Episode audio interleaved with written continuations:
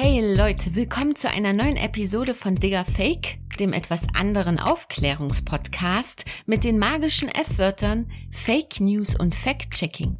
Ich bin Victoria und freue mich, dass ihr wieder am Start seid, denn hier wird kontextbezogen eingeordnet. Expertinnen und Experten aus verschiedenen Fachbereichen kommen zu Wort und wir erklären Zusammenhänge. Dahinter jeder Fake News stets ein System steckt.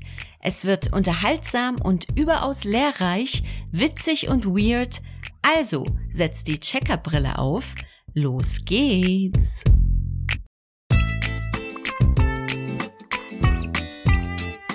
Digga Fake.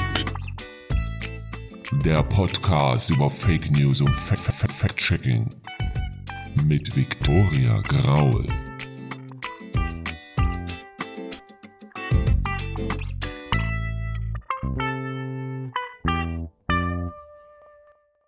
Der März scheint für Digger Fake zu einem ganz besonderen Monat zu werden. Es gibt da wiederholt jede Menge Zündstoff für Faktenchecks. Vor zwei Jahren fing es an ne, mit der Corona-Pandemie und der Infodemie, die darauf folgte. Im vergangenen Jahr, gut, hm, da gab es ein Staffelfinale, das zählt nicht. Aber in diesem Jahr geht's weiter mit einer neuen Herausforderung, dem Angriffskrieg gegen die Ukraine. Über Social Media werden da schnell, viel und ungefiltert Informationen verbreitet, die nicht immer stimmen, manchmal irreführend sind und manchmal auch frei erfunden. Für Faktencheckerinnen und Faktenchecker ist dieser Krieg daher sinnbildlich ein Aufklärungskrieg gegen jeden, der Propaganda und Lügen verbreitet. Ich habe mich nun gefragt, was gibt's von der Faktencheck-Front zu berichten? Welche Erkenntnisse über Fake News im Krieg liegen vor? Jemand, der das aus erster Hand berichten kann, ist die Faktencheckerin Eva Wackenreuter von der Nachrichtenagentur AFP, kurz für Agence France Pression. Und es war ein Interview der ganz besonderen Art, bei dem ich mich gefreut habe wie ein Honigkuchenpferd. Eine Faktencheckerin, spricht in meinem Faktencheck-Podcast für ein faktenwilliges Publikum wie euch. Besser kann's nicht laufen. Daher let the show begin. Damit wir aber warm werden, gibt's hier jetzt erstmal meine persönlichen Nachrichten-Highlights aus den vergangenen Wochen. Viel Spaß! Das, das hat mich überrascht. Hat mich überrascht. Das hat mich überrascht. Das hat mich überrascht. Es gibt Leute aus Politik und Wirtschaft, die gezielt Kampagnen mit Fehlinformationen über den Klimawandel verbreiten. Das hat der Weltklimarat zum allerersten Mal in einem Bericht zum Stand der Klimaforschung festgehalten. Das finde ich ziemlich bemerkenswert. Und es gibt noch zwei weitere wichtige Aspekte, die in dem Bericht erwähnt werden. Demnach tragen Fehlinformationen dazu bei, dass eine falsche Wahrnehmung von wissenschaftlichem Konsens existiert Außerdem gibt's in dem Bericht eine Pauschalschelle gegen die Medien, weil einige Medien in ihrer Berichterstattung teilweise eine falsche Ausgewogenheit praktizieren. Das heißt, Aussagen von klimaskeptischen Wissenschaftlerinnen und solchen Wissenschaftlern, die den Klimawandel für gesichert halten, werden da gleichgewichtet. Dieser Sachstandsbericht ist Teil eines ganzen Pakets an Berichten zum Forschungsstand der Klimaforschung Blöder Zufall, gerade als Russland seinen Krieg gegen die Ukraine gestartet hat, wurde dieser Bericht veröffentlicht und hatte dann meiner Meinung nach nicht die Aufmerksamkeit, die er eigentlich verdient.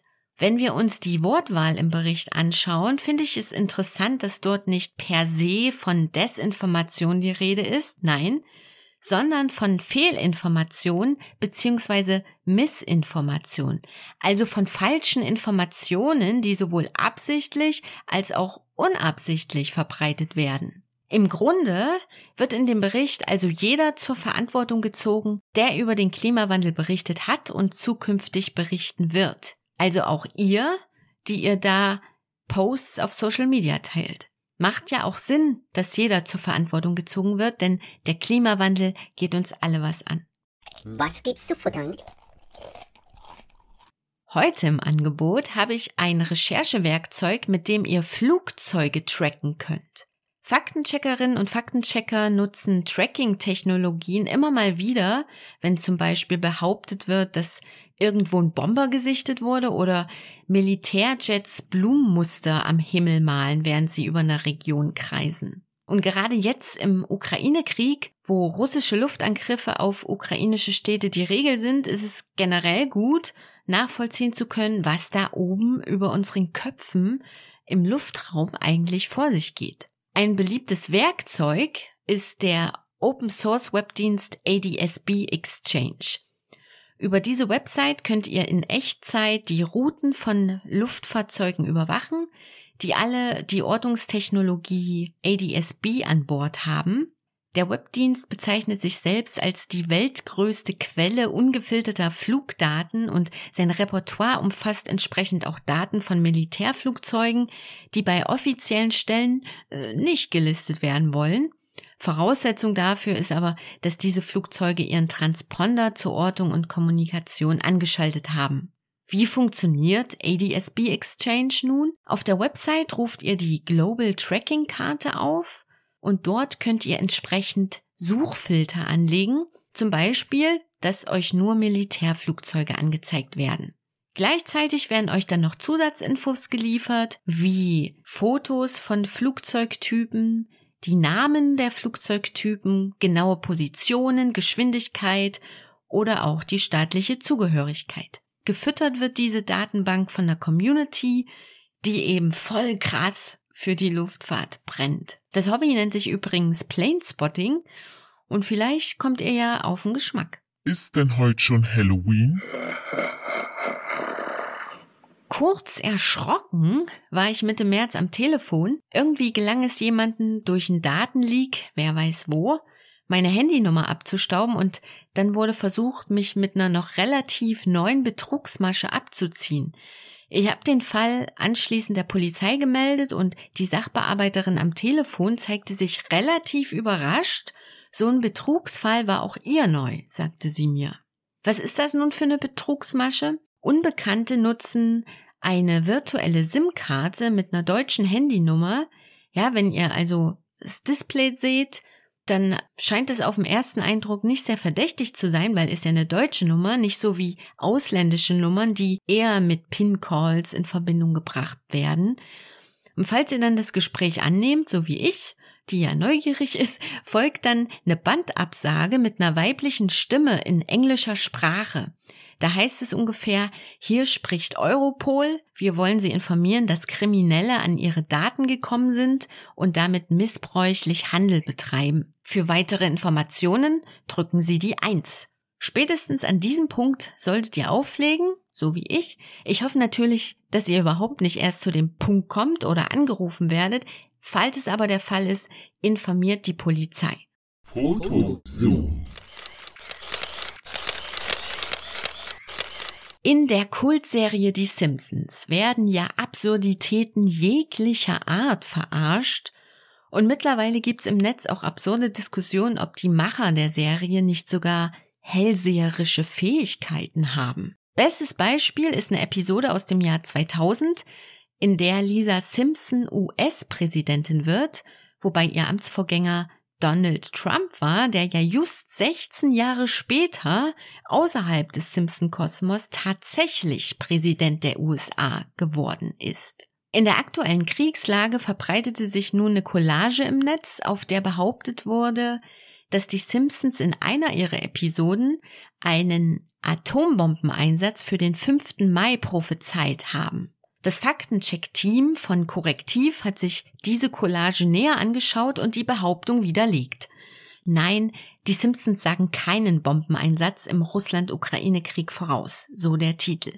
Autor Florian Löffler zeigt in diesem Artikel, dass die Collage aus mehreren Bildelementen besteht und eines dieser Bildelemente, und zwar die Atombombe, ist eine Grafik, die ihr auf einer kostenlosen Bilderplattform downloaden könnt. Und diese Grafik wurde dann anschließend in einem Bildausschnitt der Serie digital hineinmontiert und dann entstand halt diese Fake-Collage. Ich finde, dieses Simpsons-Beispiel ist ein wichtiger Beleg dafür, wie über die Humorschiene gepaart mit Panikmache versucht wird, Klicks zu erzeugen. Bleiben wir mal beim Thema Ukraine-Krieg und kommen jetzt hierzu. Digga, Fake. Themenschwerpunkt.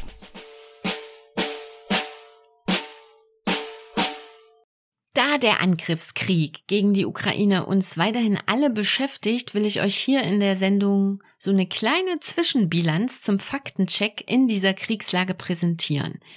Ich habe mir dazu was Spielerisches überlegt, dazu gleich mehr. Lasst mich aber erstmal den heutigen Gast näher vorstellen. Ich habe mir die Journalistin Eva Wackenreuter in die Sendung geholt. Evas Begeisterung für Fact-Checking reicht weit zurück.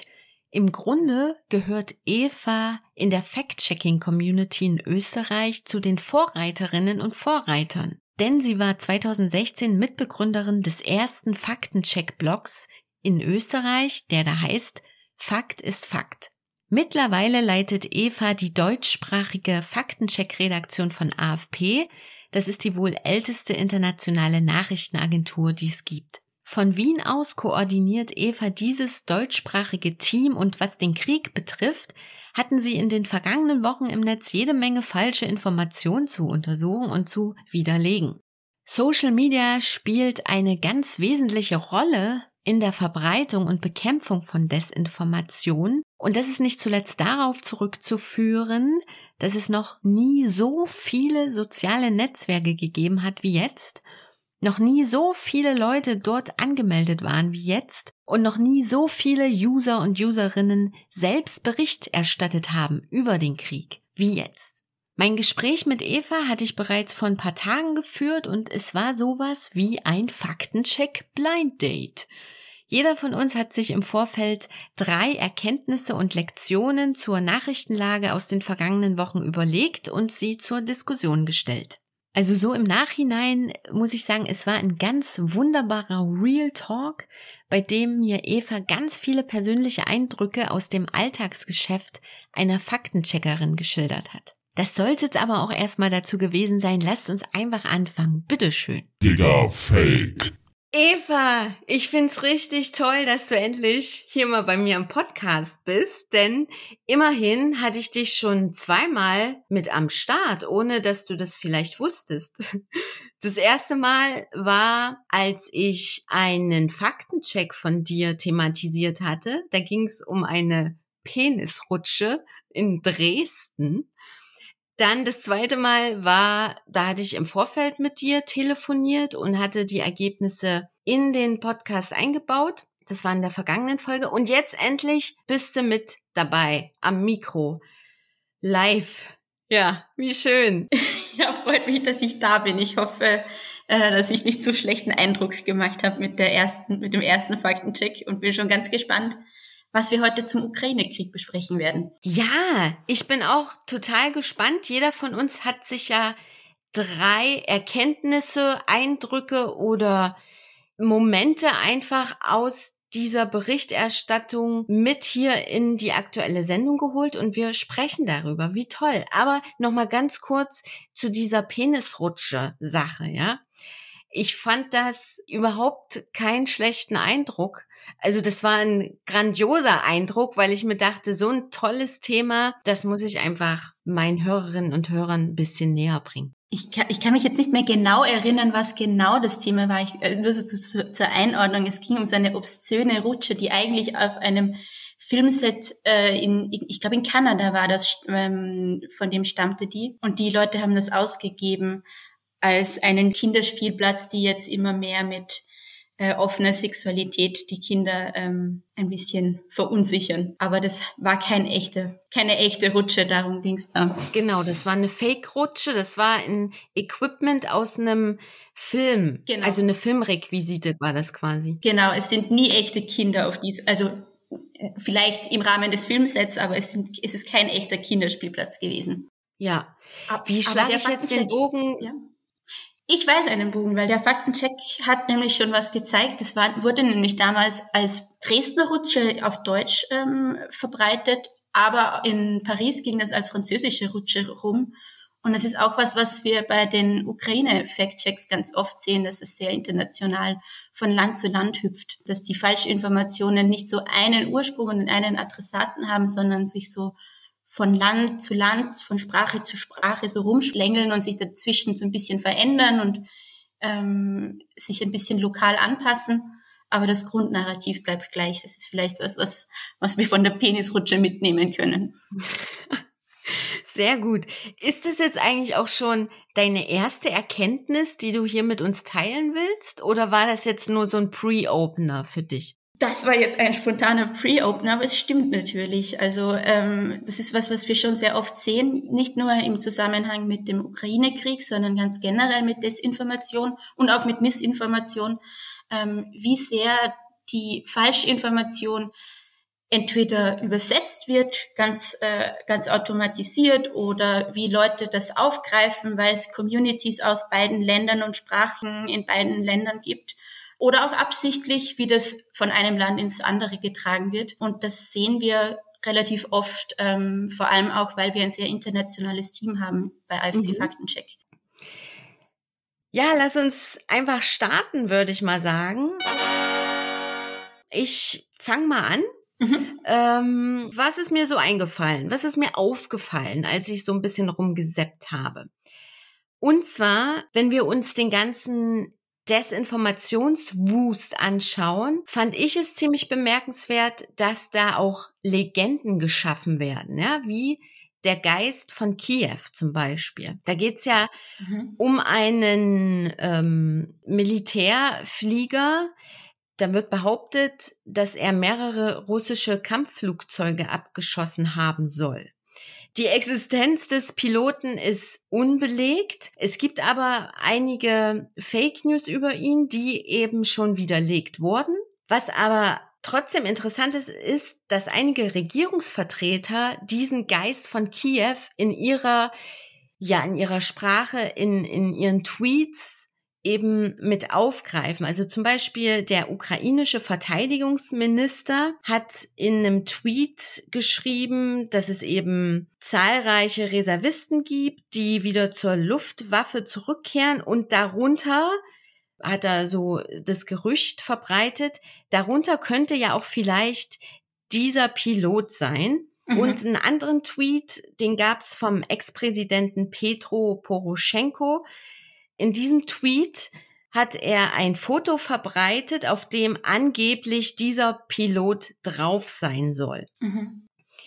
Jetzt gab es natürlich auch Faktenchecks zu diesen Desinformationen, die über diesen Geist von Kies herumgeistern. Da war ein Video, was kursierte, wo eben genau so ein Kampfflugzeug gezeigt wurde, wie es gerade ein anderes Flugzeug ähm, abschießt. Und da haben Faktenchecker festgestellt, dass diese Bilder aus einem Videospiel stammen. Und das finde ich recht spannend, dass eben auch solche Videospielsequenzen mittlerweile so real wirken können, dass man sie für tatsächliche Videoaufnahmen hält. Ja, die Videospielsequenzen, die kann man vor allem am Anfang auch ganz oft vor, um echtes Kriegsmaterial äh, darzustellen total spannender ähm, Nebenaspekt aber zu deiner, zu deiner Beobachtung zurück. Ja, das ist, finde ich, ganz oft so, dass es einmal die, die grundlegende Legende oder vielleicht sogar eine Verschwörungserzählung oder einfach eine, eine Grundnarrativ gibt. Und das wird dann befüllt mit so konkreten Erzählungsstückchen und die können dann falsch sein. Ähm, das sind dann auch meistens die, die der Faktencheck angreifen kann. Ich kann mir anschauen, ob dieses eine Bild, das jemand teilt, ähm, der, der Geist von Kiew ist oder irgendeine andere Behauptung, die rumgeht. Aber der Kern eines, einer Erzählung, das ist oft eine der großen Herausforderungen, die wir gerade haben, weil der Kern der Erzählung oft so ein bisschen schwammiger ist. Der hält sich vage oder der, der deutet nur was an oder formuliert es nicht ganz aus. Deswegen ist es dann oft einfacher, dieses Bild des äh, Geist von Kiews zum Beispiel ähm, sich anzuschauen, um dann daran festzumachen, ist das denn jetzt ein Bild von diesem Geist, als ganz grundsätzlich den Geist ähm, zu überprüfen. Also das, das ist oft so, dass man zuerst mal so eine, eine, eine Legende schafft oder ein Narrativ hat und das wird dann befüllt. Und das muss man dann vielleicht auch gar nicht mehr selbst befüllen, wenn man das mal, wenn das mal in der Welt ist, sondern das wird dann auch reinprojiziert, alles, was dazu passen würde. Hm. In dem Zusammenhang finde ich es auch spannend, dass mit dieser Legende eben Kriegspropaganda betrieben wird. Das ist in dem, also wenn wir über Kriegspro wenn, oh mein, Propaganda, wenn, wenn wir über Kriegspropaganda sprechen, dann haben wir ja meistens so aggressive Akte im Kopf. Zumindest ist es bei mir so.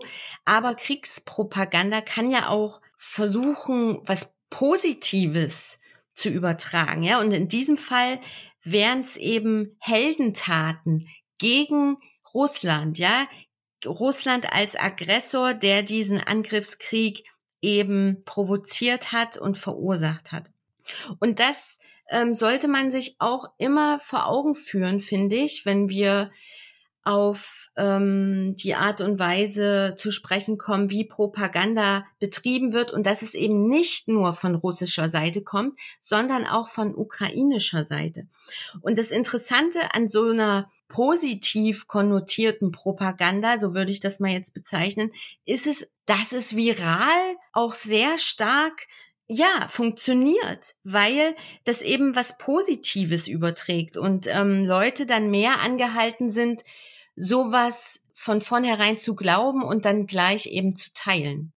Hm, also was, was wir bestimmt auch ganz häufig gesehen haben und mehr als in anderen vergleichbaren Ereignissen, ist so eine Mimisierung, ich, so nenne ich das jetzt mal ganz laienhaft, ähm, des Kriegs. Also dass wir sehr viel des Kriegs über vielleicht einen TikTok-Account mitkriegen oder über einen persönlichen Eindruck oder über, über einen Witz oder über, über, über eine persönliche Erzählung auf jeden Fall und das viel unmittelbarer dadurch mitkriegen. Ich sage jetzt nicht, dass das, äh, dass das Desinformation ist, gar nicht, ähm, aber man bekommt eine gewisse sehr ja, eine, eine, eine Sicht, jetzt habe ich mich verhaspelt, aber man bekommt auf jeden Fall eine Sicht mit, die von einer gewissen Seite kommt. Also wenn ich ein Video über Katzen sehe und wie sie evakuiert werden, ähm, löst das ja bei mir ein bestimmtes Gefühl aus. Und das ist auf jeden Fall, sieht man das, wie stark da die Macht der Bilder und auch von sozialen Netzwerken sind, dass wir diesen Krieg sehr unmittelbar und sehr ungefiltert äh, mitkriegen. Und durch dieses Ungefilterte kommen dann eben auch Bruchstückchen mit hervor, die vielleicht nichts mit dem Krieg zu tun haben oder die, die etwas anderes behaupten, als wir, als wir da wirklich verifizieren können. Mhm. Ich würde das Zepter dir überreichen und zu deiner ersten Erkenntnis übergehen. Vielleicht, was mich ähm, doch, doch einigermaßen überrascht hat, war, wie stark die Überschneidung teilweise ist von Corona-Inhalten und äh, Ukraine-Inhalten. Also was wir zum Beispiel immer wieder gesehen haben, ist zum Beispiel, dass wir äh, während der Corona-Krise den Vorwurf gesehen haben, dass westliche Medien oder die, die Mainstream-Medien die Krise verschlimmert dargestellt hätten, als sie eigentlich sei. Also dass, dass es inszeniert wird, dass das verschlimmert wird und dass sie das durch die Macht der Bilder tun. Also dass sie zum Beispiel ähm, uns die ganze Zeit bombardieren mit total emotionalisierenden, skandalisierenden Bildern, zum Beispiel von Corona-Toten.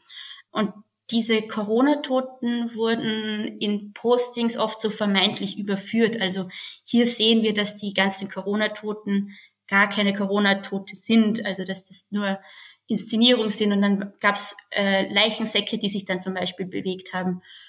Und die Fake News, die wir in der Ukraine gesehen haben, waren nicht nur teilweise ähnlich von der Erzählung her, sondern sie haben das exakt selbe Material verwendet. Das haben wir an, an, zwei Beispielen gesehen. Das waren jeweils so Leichensäcke, die sich bewegt haben und die sowohl exakt dasselbe Material für Behauptungen über die Corona-Inszenierung, die angebliche, als auch die angebliche Ukraine-Krieg-Inszenierung verwendet wurden.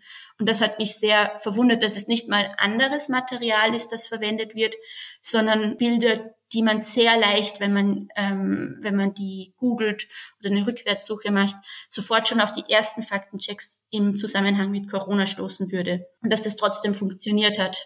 Ja, das finde ich ja echt spannend. Also da, das sieht auch so ein bisschen so aus, als ob da jemand richtig faul ist, oder?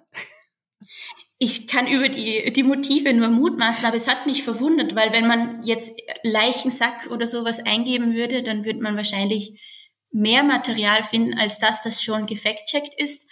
Ähm, aber es bestätigt vielleicht so ein bisschen, dass der konkrete, der konkrete Inhalt, das was du vorhin auch schon angesprochen hast mit dem Geist von Kiew, nicht so entscheidend ist, sondern dass die zugrunde liegende Legende. Mhm. Ja. Also wenn die Erzählung in das Weltbild passt, dann ist das jetzt eigentlich egal, ob, ob ich den, ob der konkrete Claim einer Prüfung standhält oder nicht, ja. weil vielleicht nur entscheidend ist, dass es wahr sein könnte. Weil es wahr sein könnte, dass es den Geist von Kiew gibt, der eine große Widerstandsfähigkeit der ukrainischen Bevölkerung symbolisiert. Und weil es wahr sein könnte, dass dieser Leichensack ähm, sich da jetzt bewegt, weil er die äh, Inszenierung der westlichen Propagandamedien symbolisiert. Mhm. Also dass es nicht so wichtig ist, was der konkrete Claim ist, sondern dass es wichtig ist, ob die Grunderzählung in mein Weltbild passt. Und das fand ich eine sehr über, nein, nicht überraschend, aber dort, doch in der Deutlichkeit überraschende ähm, Beobachtung. Ja, das passt auch zu wissenschaftlichen Erkenntnissen, dass es eben gar nicht so sehr darauf ankommt, was gezeigt wird. Wenn es in dein Weltbild passt, dann akzeptierst du es sowieso. Ja, so Confirmation Bias oder ich weiß nicht, was, was Genau, genau. Der Confirmation Bias spielt da dann mit bei, ja. Ähm, was ist denn eine Beobachtung, die dir noch aufgefallen ist dazu? Für mich an zweiter Stelle war die Beobachtung, Propaganda über militärische Aktionen zu entlarven, ist mittlerweile viel einfacher geworden, dank Open Source Intelligence, also Webdiensten, die frei zugänglich sind. Ähm, da meine ich insbesondere Satellitenbilder, Radaraufnahmen oder Webdienste, die Flugtracking anbieten. Und diese neuen Technologien sind für mich so ein Gamechanger in diesem ganzen Desinformationswulst, weil sie ähm, da ja auch einen starken Einfluss darauf haben, wie Kriegsparteien zukünftig ihre Narrative vermitteln wollen, weil sie ja davon ausgehen müssen, dass man sowas überprüfen kann. Ne? Konkretes Beispiel ist eine Fake-Attacke noch vor dem Ausbruch des Angriffskrieges, geplant von Russland. In einem Video waren Leichen zu sehen und ähm, laut russischer Behörden soll dieses Video einen angeblichen terroristischen Anschlag seitens der Ukrainer im Donbass gezeigt haben, bei dem drei Menschen getötet wurden. Das war die Behauptung. Das Recherchenetzwerk Bellingcat hat dazu einen Faktencheck gemacht und herausgefunden, dass diese Attacke inszeniert war und Russland hat dieses inszenierte Video eben versucht als mh, mm, als Grundlage zu nehmen, um den Angriffskrieg zu rechtfertigen. Mhm. Was jetzt in dem Faktencheck von Bellingcat auffällig war, ist, dass sie eben anhand von Satellitenaufnahmen den Ort identifiziert hatten, wo eben dieses angebliche Attacke passiert war und Sie konnten dann äh, eine grobe Skizze erstellen, um die äh, Szenerie, was da noch sich abgespielt hat, zusammenzustellen. Mhm. Für mich zeigen solche technologischen Entwicklungen einfach auch, dass Kriegsparteien Infos heute nicht einfach mehr zensieren können, sondern ähm, oder Geheimnisse eben haben können, weil sie immer davon ausgehen müssen, dass man dahinter kommt. Da würde ich vielleicht aber trotzdem anfügen wollen, wie schwierig es ist trotzdem immer wieder ist, vor Ort Infos zu überprüfen. Gerade wenn es in einer akuten Kriegssituation ist, ist die übliche Infrastruktur, die man so als Journalistin gewöhnt ist, ja oft nicht so nicht so belastbar, beziehungsweise gibt es extrem viele Interessen, die da so aufeinandertreffen, ähm, die man immer im Hinterkopf haben äh, haben sollte es ist richtig, dass es viele so äh, Tools und viel mehr technologische Möglichkeiten und auch einfach viel mehr Menschen mit einem Handy, die draufhalten können, gibt. Ähm, aber es ist trotzdem total eine Herausforderung, würde ich sagen, in so einem Krieg wie dem Ukraine-Krieg, ähm, rauszufiltern, welches Material jetzt glaubwürdig ist, von wem das herkommt und das aufzuspüren und einzuordnen. Also das ist trotzdem nicht immer nur einfach. Hm, ja, ja, da stimme ich dir zu.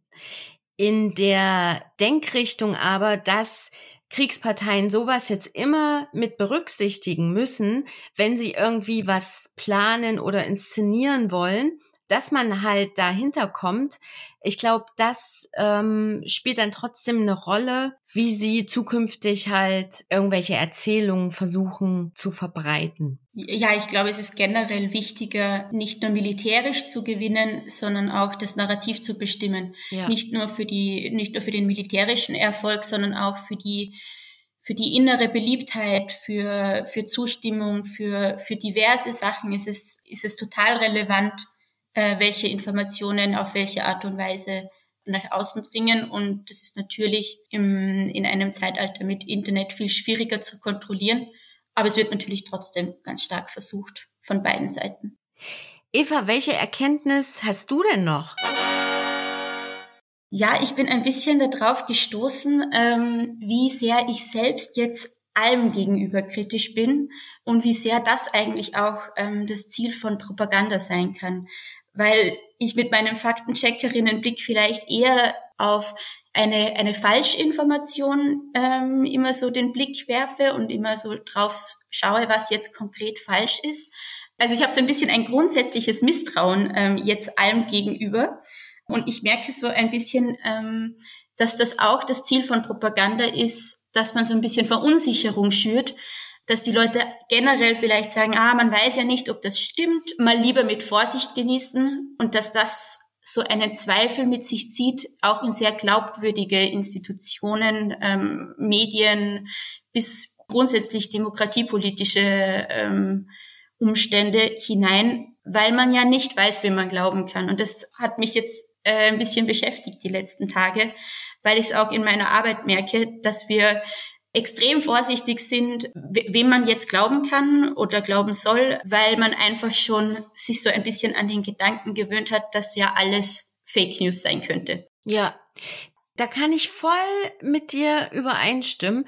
Und da kann ich dir auch ein ganz konkretes Beispiel nennen, wo ich das selbst so an mir auch gesehen habe, wie ich das, wie ich Infos in Zweifel ziehe, die da online sind. Voll spannend, erzähl mal. Ja, und zwar war das diese russische äh, Nachrichtenfrau, die da mit einem Schild in die Live-Sendung vom äh, russischen Nachrichtensender gesprungen ist und ähm, ja, auf dem Schild stand ja irgendwie, ich weiß nicht mehr, was da drauf stand, mhm. aber auf jeden Fall war es ein Protestaufruf gegen den Krieg. Erinnerst du dich daran, an diesen Vorfall? Ja, no, no to war stand dran, drauf auf dem, auf dem Schild. Ah ja, no to war. Genau. Und ähm, im Nachgang war das ja in den Medien durchweg thematisiert als etwas, was wahr war, was, was ein Wahrheitsgehalt hatte. Und ich habe mich aber die ganze Zeit gefragt, so, hä, wie kann das sein, dass die da so plötzlich in diese Nachrichtensendung reinspringt? Es stehen da nicht irgendwelche Leute drumrum und haben das gesehen und dieses Schild, das muss, muss doch groß gewesen sein, ne? Ähm, sie kann doch nicht so unauffällig mit diesem Schild da durch das Gebäude laufen.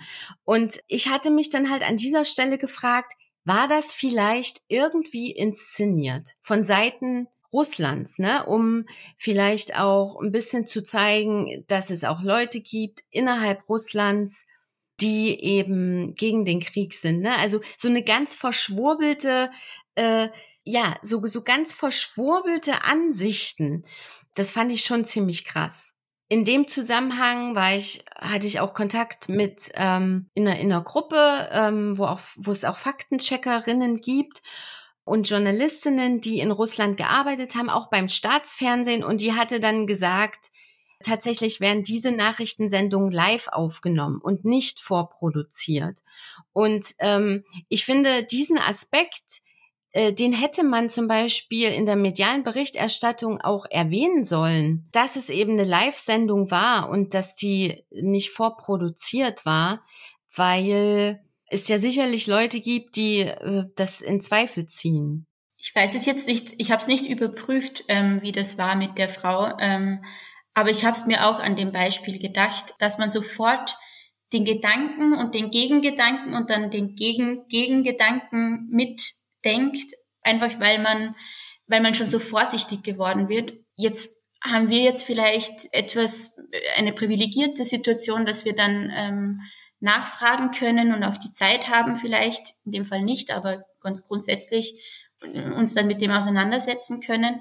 Aber grundsätzlich, wenn ich jetzt der einen Seite nicht glaube, der anderen Seite weiß ich auch nicht so recht, ist es dann natürlich einfacher, einfach den Quellen zu glauben, mit denen ich mich emotional wohlfühle. Ähm, und im Prinzip ist das auch dann vielleicht ein Ziel von Propaganda, dass man dann eher dem glaubt, wo es ein gutes Bauchgefühl gibt und nicht das, was die logischsten Argumentationslinien fährt. Ja, spannend. Lass uns mal. Oh ich wollte dich gerade fragen, was ist deine dritte Erkenntnis, aber ähm, jetzt bin ja eigentlich ich wieder dran, wa? Ja, schieß mal los mit deiner nächsten Erkenntnis. Und zwar meine dritte Erkenntnis ist, was Falschinformationen in Deutschland angeht, bedienen sich Fake News Produzenten dem gleichen Themenrepertoire wie in der Flüchtlingskrise 2015. Hast du also, es ja? Ich wollte dir einen Aufleger liefern und fragen, hast du ein Beispiel dafür, weil du gewartet ähm, hast? Ja, ich wollte ich, ich wollte gerade anfangen, darüber zu reden. Und zwar habe ich so das Gefühl, und zwar wird konkret versucht, ein Feindbild aufzubauen. Ich habe jetzt schon mehrere Faktenchecks gelesen. Da geht es darum, dass Geflüchtete Ukrainer und Ukrainerinnen aggressiv sind und zum Beispiel im Supermarkt wüten, dass sie Züge verwüsten und dass ukrainische Jugendliche russische Jugendliche verprügeln. Mhm. Und das zeigt für mich, dass wir uns im kommenden Jahr wieder demselben Thema nähern, und zwar ähm, wie gefährlich es ist, äh, dass Ukrainer und Ukrainerinnen hier im Land sind, dass prinzipiell Misstrauen gesät wird und ähm, versucht wird, den Zusammenhalt in der Gesellschaft zu killen. Ja, und gleichzeitig zeigt es für mich, dass versucht wird, von den eigentlichen Gräueltaten ja, und den Kriegsverbrechen in der Ukraine abzulenken. Das, das ist, was ich noch festgestellt habe. Ja, dazu fällt mir vielleicht noch ein, so generell die, die Wellen an Themen, die es so gibt, ähm, das fand ich noch ganz interessant. Kurz bevor der Angriff ähm, stattgefunden hat am 24. war das Thema ja auch schon so schwelend da.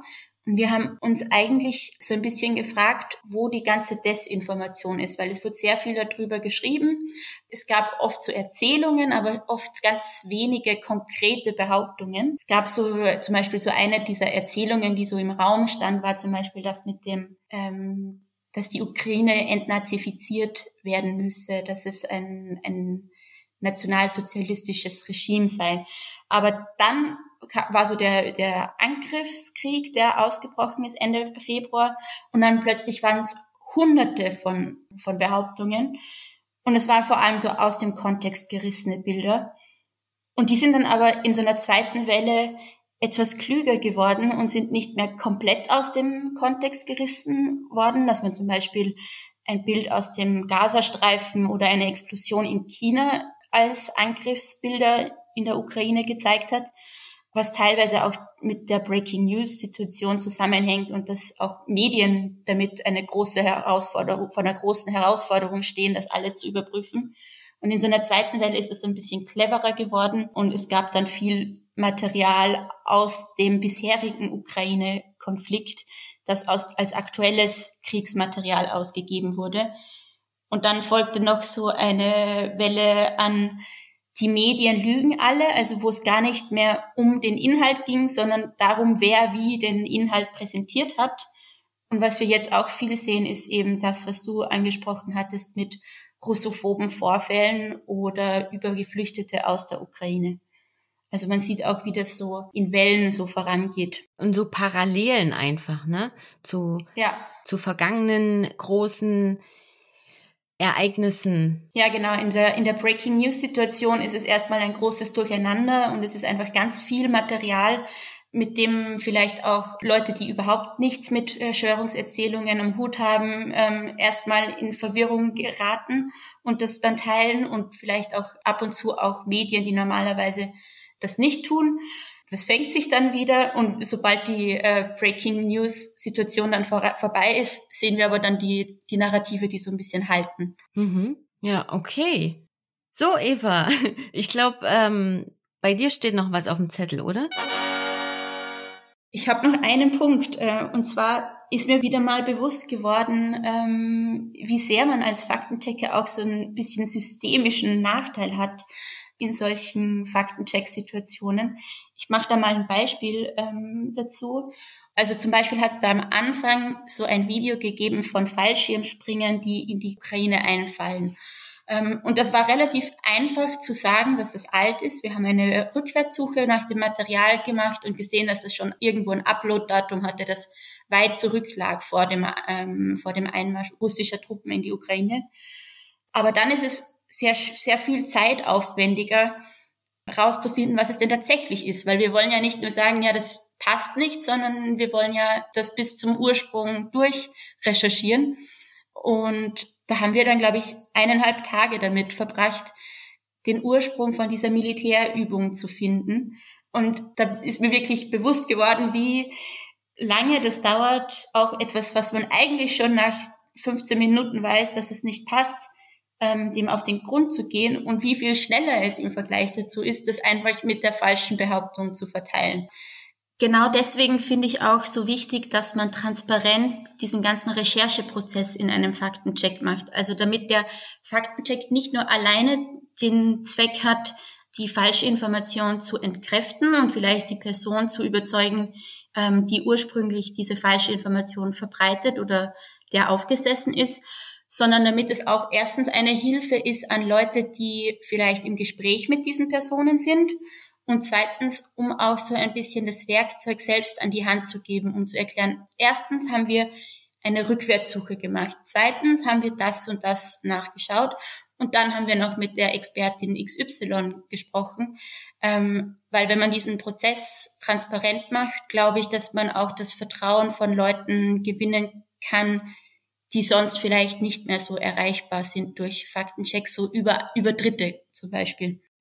Ja, das finde ich auch sehr wichtig, dass man auch den Rechercheweg aufzeigt. Das macht für mich auch ein guter Faktencheck aus. Das, also, das ist ein Aspekt von weiteren, aber ein sehr essentieller Aspekt ist für mich tatsächlich auch dass man als Faktenchecker den Rechercheweg aufzeigt, sodass der Leser und die Leserin mitgehen können und nachvollziehen können, wie denn tatsächlich die Behauptung widerlegt wurde. Ganz genau.